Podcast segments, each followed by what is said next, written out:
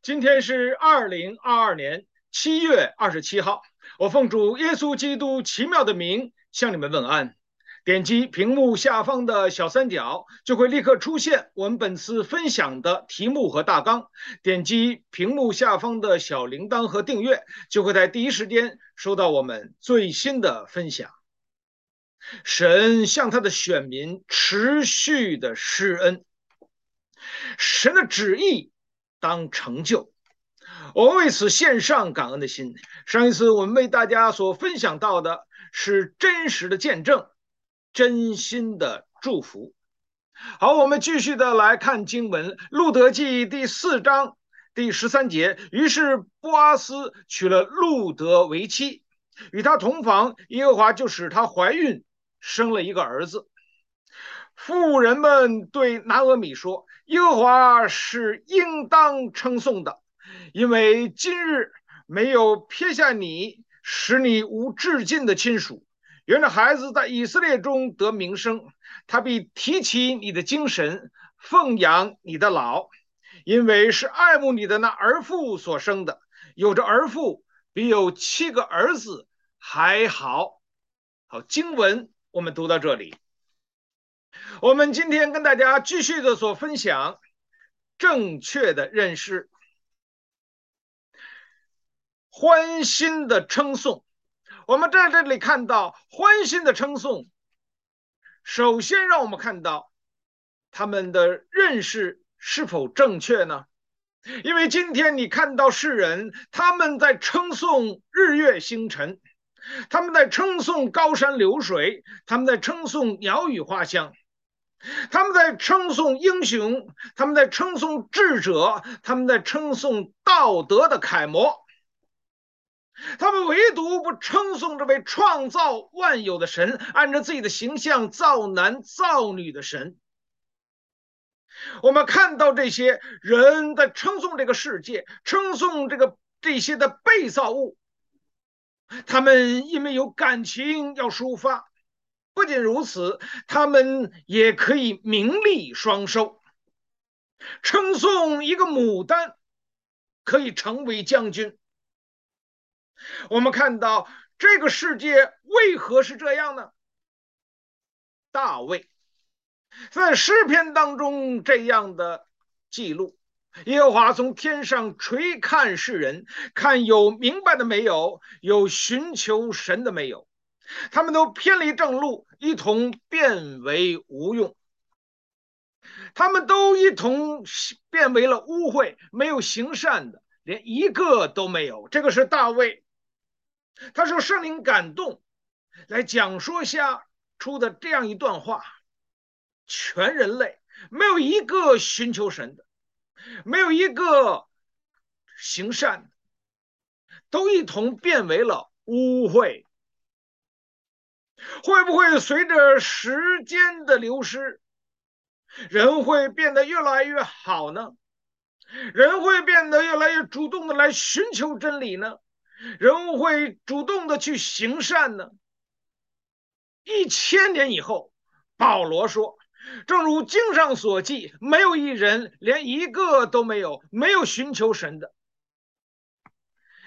他们都偏离正路，一同变为无用。”没有行善的，连一个都没有。看来，人不可能进化，人不可能进化的是越来越文明，越来越美好，越来越良善，因为人与这位神隔离了，人离开了真理，人没有这个能力主动的寻求真理，所以圣经里告诉我们，都一同的变为污秽，一同的变为。无用。只有当真理亲自来寻找人的时候，把人心中的石头心除去，换成肉心，将他的心心心灵放在我们的里面。圣经说，将他的灵放在了我们的里面，我们就可以回应真理给我们的呼召。神是光，是生命之光。跟随这位神，就不在黑暗里行。耶稣基督为世人而来到世上。他说：“我是世上的光，跟从我的就不在黑暗里行。我就是真理，我就是道路，我就是生命。我为此献上感恩，我们献上赞美。在这里告诉我们欢欣称颂，我们有了正确的认识。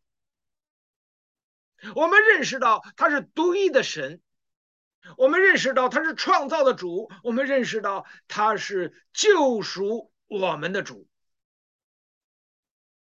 我们接下来也可以看到蒙恩的经历，在圣经当中告诉我们有蒙恩的经历。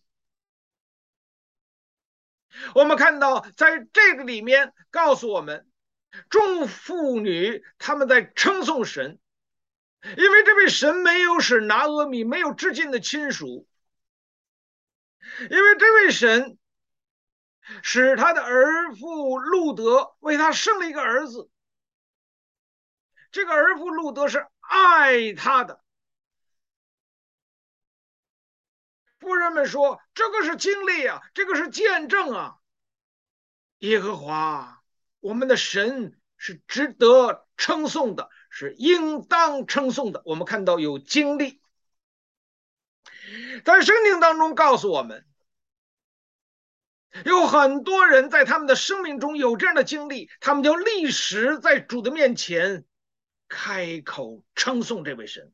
以利以谢，他是亚伯拉罕的忠心的、有见识的老仆人，神带领他，带领他。遇到了利百加，为亚伯拉罕的儿子以撒娶妻。当他遇到了利百加，得知利百加的背景，原来他的父亲是亚伯拉罕兄弟的家，所以他就低头在主的面前来下拜。他说：“我主亚伯拉罕的神耶和华是值得称颂的。”因为他以慈爱和信实待我的主人，他说：“至于我，神只只把我带到我主亚伯拉罕兄弟的家中。他的人生当中是有经历的，这个经历是真真实实的。他称颂神，神给他有顺利，神给他有恩典，他经历到这位神的慈爱，经历到这位神的信实。”他向神祷告，给我好机会。利百加就肩扛着水罐向他走来。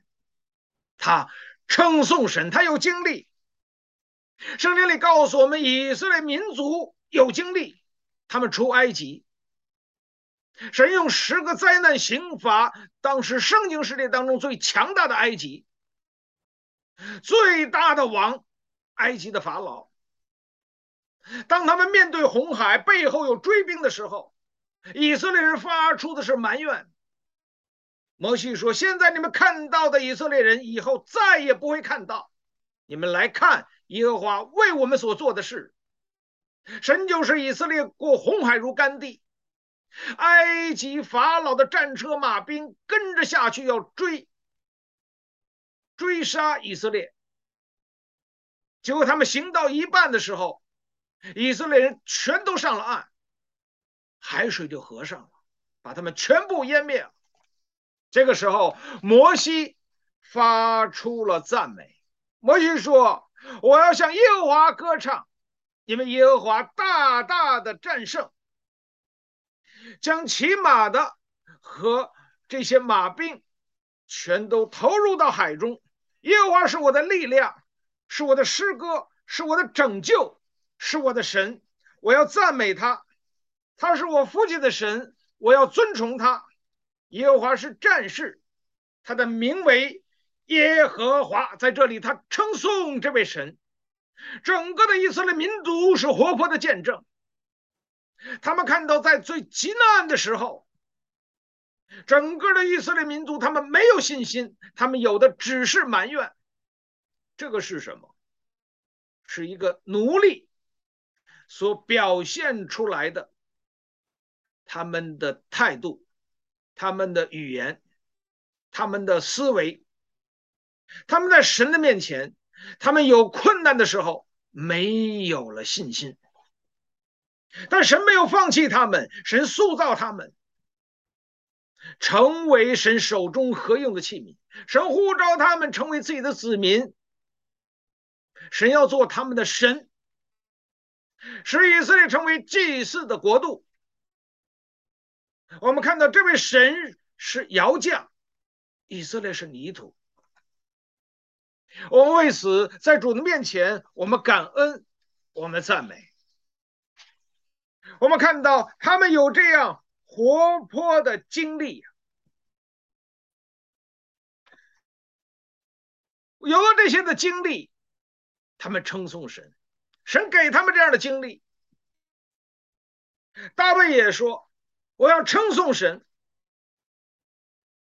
我不可忘记他一切的恩惠。”大卫说：“我的心呐。”你当称颂耶和华，凡在我里面的都要称颂他，不可忘记他一切的恩惠，他医治你一切的疾病，他赦免你一切的罪恶。当他讲到这些的时候，是他一生的经历。耶和华是我的帮助，耶和华是我的拯救，耶和华是我的避难所，耶和华是我患难中随时的帮助。他是我的高台，是我的山寨。这是经历，他真实的经历到这位神给他的拯救。我为此，我们献上感恩，我们献上赞美。这样的一种的经历，要带给我们的生命是怎样的生命呢？继续跟大家分享，是蒙福的生命。我们可以看到，这位神是值得称颂的。我们顺利的时候称颂他，靠他得胜的时候我们称颂他，靠他得丰盛的时候我们称颂他，靠他得拯救的时候我们称颂他。蒙福的生命表现在哪里呢？就是无论在任何的境况下，我们都当称颂这位神。圣经里让我们看到，大卫是在他的人生当中非常艰难的时候，他称颂神。可是你看到这个世界当中，告诉我们，人实在是软弱的。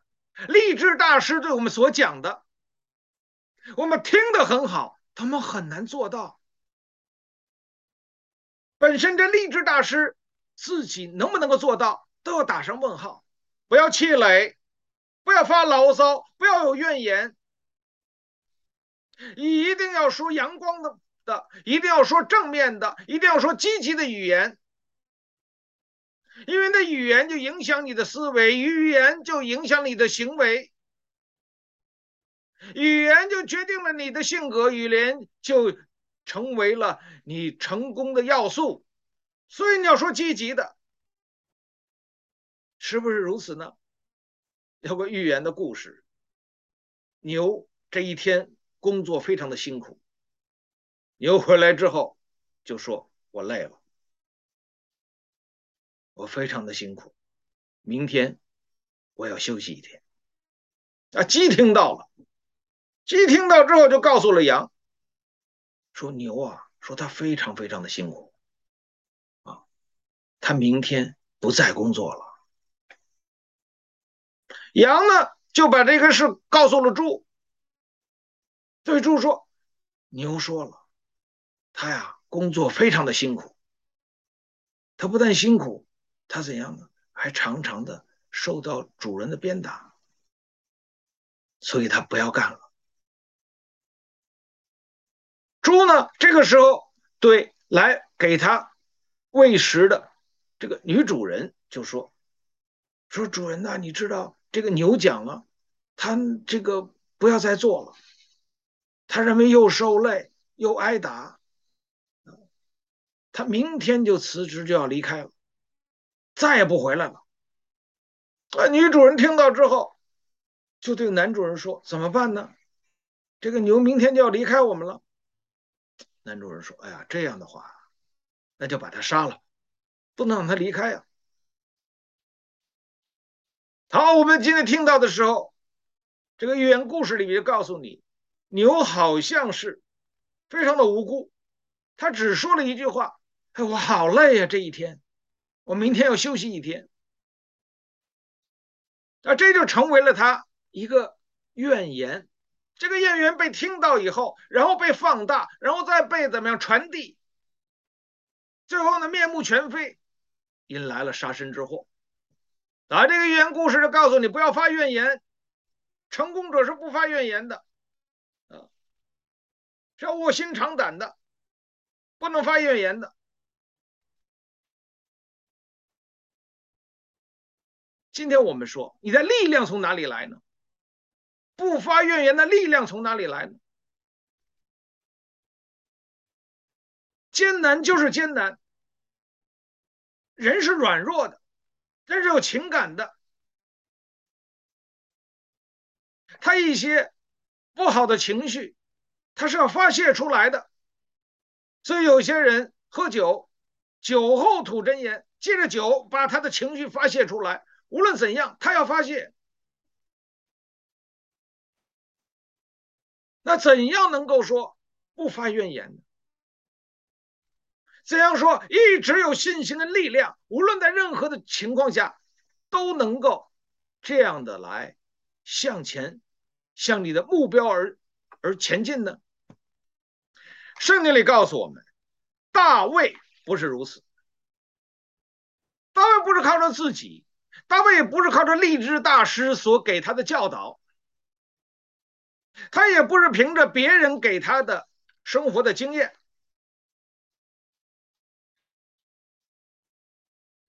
在诗篇三十四篇第一节，这里边讲到的是大卫在逃亡当中，他说：“我要时时称颂耶和华，赞美他的话必常在我的口中。”而我们了解他这一段圣经的背景，我们这儿扫罗在追杀大卫。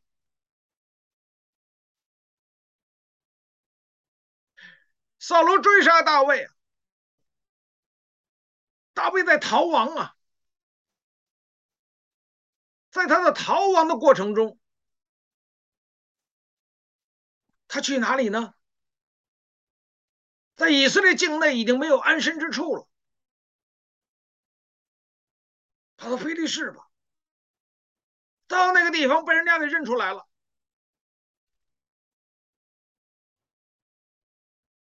这个时候，大卫他要做自保，他就自己呢装疯，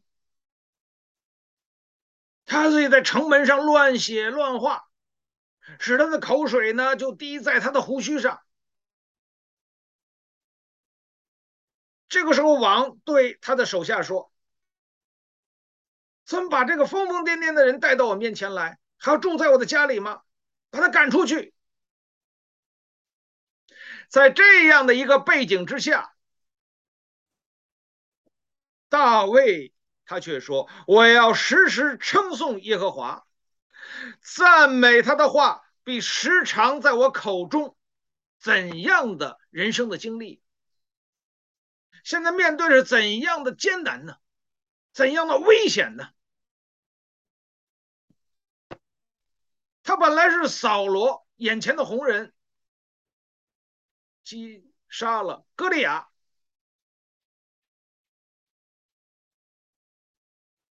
他在殿中可以弹琴呢，他是皇室成员呀。现在呢，他要装疯扮傻，在这样一种情形下，他却说：“我要时常称颂耶和华。”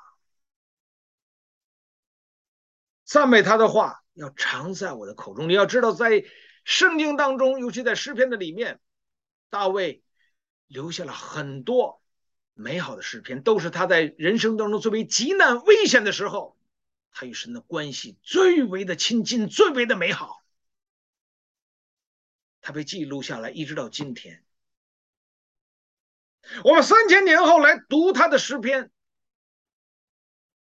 我们看到这位神是又真又活的神。我们看到这位神赐给人的生命是何等的蒙恩呢？弟兄姊妹，我为此我们献上感恩，我们献上赞美。我们有蒙恩的经历，我们有蒙福的生命吗？蒙福的生命是光，是盐。蒙福的生命是无论在任何的境况下，都要显明认认识耶稣基督而有的馨香之气。约伯，他的财产一日一一天之内全部没有了，失去了；他的儿女一天之内全部死亡了；他自己的健康一天之内就失去了健康。在这样一种情形之下，他的妻子没有办法安慰他。看到他这样的苦，对他说：“你还持守你的公正吗？弃掉你的神死了吧。”约伯说：“愚顽的妇人，岂不知我们在耶和华手中蒙福也受祸吗？”赏赐耶和华，收取的也是耶和华。耶和华的名是应当称颂的。我们看到神借着约伯的经历，在这样的苦难的里面，他持守在神面前的公正。他说：“耶和华的名是应当称颂的。”当他这样来称颂这位神的时候，在急难中、危险中、贫乏中。在羞辱中，仍然称颂这位神。我们今天读到约伯记，约伯就被高举，成为神手中宝贵的器皿。我为此献上感恩，我们献上赞美。今天我们的生命成为怎样的生命呢？何等高贵的生命呢？何等蒙福的生命呢？我无论在任何的境况下，都可以知足。以后保罗讲出这番话，或丰富，或贫穷，或在高处，或在低处，无论任何的境况，我都可以知足。我靠着那加给我力量的，凡事都能做。这是一位怎样的神？他是无所不在、无所不知、无所不能的神。在顺利当中，他给我们，他与我们同在。在患难当中，他许可，他与我们同在。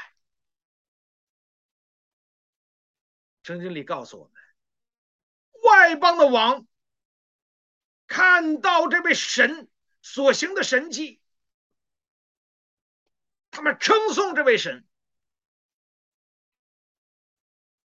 经里告诉我们，十八女王带着重礼来求见所罗门。当他见到桌上的珍馐美味，见到了群臣分列而坐，见到了仆人两旁侍立，也看到了他们服装服饰，又看到了所罗门在耶和华的殿中献祭。示巴女王，他非常的诧异，诧异的神不守舍，他在那里。他来称颂这位神，他说：“耶和华你的神是应当称颂的，他是你今日作王，是你秉行公义。”我们看到示巴女王看到了他一切的现象，令他震惊。